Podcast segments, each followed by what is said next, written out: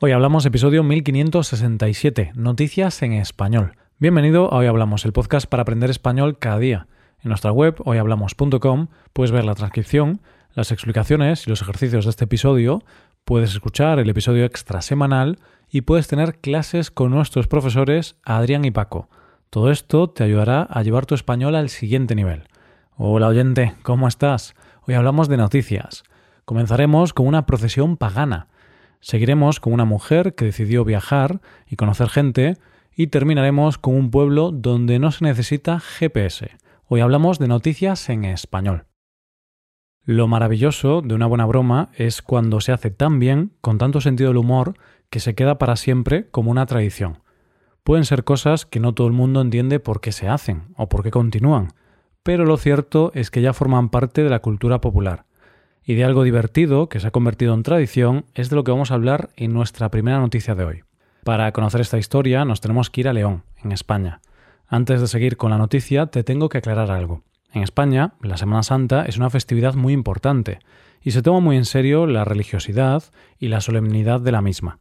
En toda España es importante, pero la Semana Santa de León es una de las más conocidas y de las más solemnes y serias de nuestro país. Toda serenidad tiene que tener su parte de alivio cómico, y es por eso que León es conocida también por una celebración pagana que se celebra en Semana Santa. Se trata de una procesión pagana que se conoce como el entierro de Genarín, y que de hecho es de las más multitudinarias y seguidas de la Semana Santa leonesa. Como podrás adivinar, Genarín no es ningún personaje religioso, ni aparece en ningún pasaje de la Biblia. Entonces, ¿quién es Genarín? En realidad se llamaba Genaro Blanco, digamos que era un hombre conocido en León por ser amante de la buena vida, tenía mil trabajos y ninguno conocido, y le gustaba mucho el orujo, que es un licor, y los burdeles, que no te tengo que explicar qué son. El caso es que este hombre murió la noche del jueves santo de 1929, atropellado por el primer camión de la basura que hubo en León. Es una procesión festiva, divertida y ruidosa. La procesión va acompañada de literatura burlesca y cánticos al orujo. Como si de una procesión religiosa se tratara, en la procesión se representan las tallas de todos los protagonistas de la historia de Genarín. Así se procesiona una cuba de orujo, la muerte con su guadaña, la Monch, que era una prostituta vieja, amiga del protagonista, y el propio protagonista, Genarín, agarrado a una farola y a una botella de orujo. ¿Desde cuándo se hace esta celebración? Los inicios están en el año 1930, cuando un grupo de amigos se reunió para revivir las vivencias de Genarín y recorrer el lugar donde fue atropellado. En un principio eran cuatro hombres que se empezaron a conocer como los cuatro evangelistas de la cofradía de nuestro padre Genarín. Y la tradición sigue intacta, como la tradicional comida entre los hermanos de la cofradía, donde se come bacalao, sopas de ajo y una naranja de postre. Además, cada año se bautiza a los nuevos hermanos, y no se hace con agua bendita, como te podrás imaginar, sino con aguardiente, que es una bebida alcohólica de alta graduación. Así que, ya ves, oyente, hay lugares de nuestro país donde lo religioso y lo pagano conviven en hermandad, porque con respeto la convivencia es posible. Vamos con la segunda noticia. El mundo va cambiando poco a poco, pero también va cambiando la manera de vivir. Antes era imposible trabajar desde casa. Si querías trabajar tenías que ir a una oficina, a una fábrica, a una tienda, pero no podías estar en tu casa trabajando. Si unes eso al hecho de poder trabajar desde cualquier parte del mundo, hay que reconocer que las cosas han cambiado mucho. Bien, pues en nuestra segunda noticia de hoy vamos a conocer la historia de una chica que trabaja de forma remota y viaja por el mundo contando algo bastante curioso, sus citas. Nuestra protagonista se llama Lonnie James, tiene 40 años y es de Estados Unidos. A ella, como le ha pasado a mucha gente, un hecho en su vida hizo que cambiara su manera de ver la vida. El hecho que la marcó fue la muerte de su madre con tan solo 63 años, después de estar luchando contra la enfermedad de Alzheimer desde los 48 años. En ese momento, Lonnie se dio cuenta de que no se puede esperar a vivir. Vivir es urgente y hay que hacerlo en el presente. Además, su madre, antes de morir, le dio un consejo, que buscara un hombre que le gustara viajar tanto como a ella. Así fue como nuestra protagonista decidió dos cosas.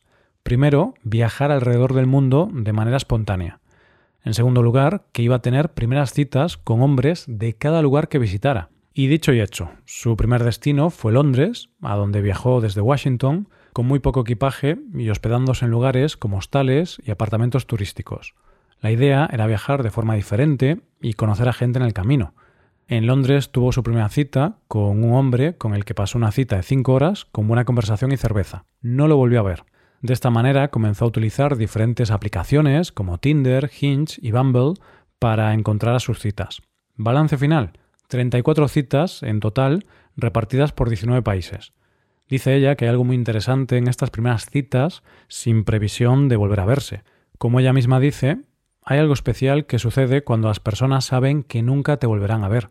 Ha conocido a hombres en Egipto, Jordania, Chipre, Turquía, Suiza, Francia, Italia, Eslovenia, Noruega, Islandia, las Islas Azores de Portugal, Marruecos, Túnez, Mauritania, Senegal, Gambia, Namibia y Sudáfrica.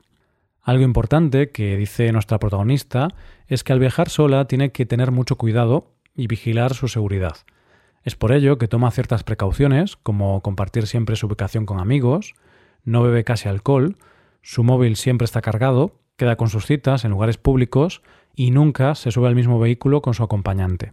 Además, como ella publica sus historias en su página web, les garantiza sus citas un total anonimato. Dice que toda esta experiencia ha sido una enseñanza, ha aprendido mucho. Tal y como dice, en el pasado veía las citas como un éxito o un fracaso. Si salía con alguien en una cita y no terminaba en un beso de buenas noches, o no terminaba en la segunda cita, lo consideraba un fracaso. Ya no pienso en eso. Ahora me doy cuenta del valor de tener una cita y estar tan agradecida de que alguien se abrió y te dio su tiempo, compartió su historia contigo. La verdad es que es una gran enseñanza. Llegamos a la última noticia de hoy. Hay algunas ciudades que son como auténticos laberintos de calles. Vamos, si te soy sincero, yo en mi ciudad hay veces que me pierdo. Así que no quiero pensar la tortura que deben ser algunas ciudades para la gente con poca orientación, como yo. Es por eso que en nuestra última noticia de hoy vamos a conocer una ciudad que es el paraíso para la gente sin orientación. La ciudad en cuestión, o más bien el pueblo, se llama Suosowa y está en Polonia. La peculiaridad de este pueblo es que es una línea recta. De hecho, solo tiene una única calle de 9 kilómetros. Sí, el pueblo es una calle en línea recta y las casas o demás edificios están en ambos lados de la acera. Sé que es difícil de imaginar y seguramente te estarás preguntando qué hay más allá de esa calle. Pues bien, imagínate dos enormes e impresionantes campos de cultivo. ¿Los tienes? Ahora divide estos dos campos con una calle con edificios a ambos lados. Sí, pues ese es el pueblo, y eso es lo que tiene alrededor. El pueblo en total tiene 6.000 habitantes, y aunque parezca mentira, en esta calle tiene todo lo necesario. Tiene casas, tiendas, médico, escuela e incluso un castillo, y no es un castillo que se haya construido ahora, sino que este castillo, llamado Piescova Scala, fue construido en la primera mitad del siglo XIV por Casimiro III el Grande.